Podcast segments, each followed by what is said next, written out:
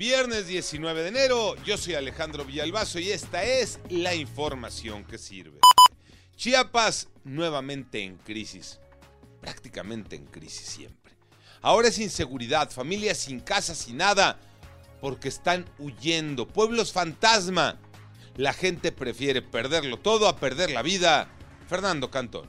Personas de todas las edades, niños, mujeres, ancianos han huido de sus comunidades en municipios como Chicomucelo, Socoltenango y La Concordia a causa de la narcoviolencia. Se han trasladado a otros municipios cercanos en busca, en espera de que llegue la paz y puedan regresar a sus tierras. Mientras tanto, en otros municipios como Chicomucelo se han dado enfrentamientos entre campesinos y elementos del ejército mexicano quienes dicen han abusado cuando realizan actividades en busca del crimen organizado. Mientras tanto, el gobierno del estado dice que lleva ayuda humanitaria a estas familias que se han instalado temporalmente en Comitán y en Simol.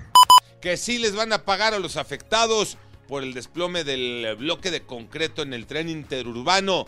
¿Para cuándo sería Iñaki Manero? Gracias Alex, el compromiso es claro. El secretario de Gobierno de Ciudad de México, Ricardo Ruiz, afirmó que a los dueños del taxi y la camioneta que fueron aplastados por la estructura del tren interurbano sí van a recibir su pago por los daños. De hecho, ya tienen estimado cuánto les van a pagar y también les van a dar otros apoyos. Nada más que no los vayan a tener como el son de la negra. Les dicen que sí, pero no les dicen cuándo. Joana Flores.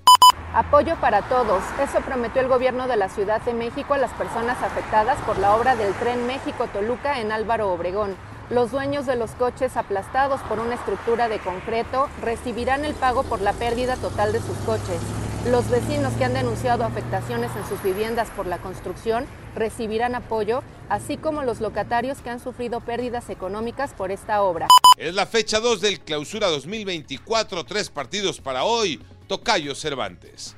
Así es, Tocayo. En esta fecha hay dos encuentros que llaman poderosamente la atención. América Querétaro por el debut del campeón en casa, Tigres Chivas que se disputará en la Sultana del Norte. La actividad comienza esta noche con tres partidos. El primero se jugará entre Necax y Puebla en la cancha del Estadio Cuauhtémoc. En lo que respecta a la actividad de los equipos capitalinos, América, Cruz Azul y Pumas jugarán contra Querétaro Juárez y contra el Atlético de San Luis. Yo soy Alejandro Villalbazo, nos escuchamos como todos los días de 6 a 10 de la mañana 88.9 y en digital a través de iHeartRadio. Pásenla bien, muy bien, donde quiera que estén.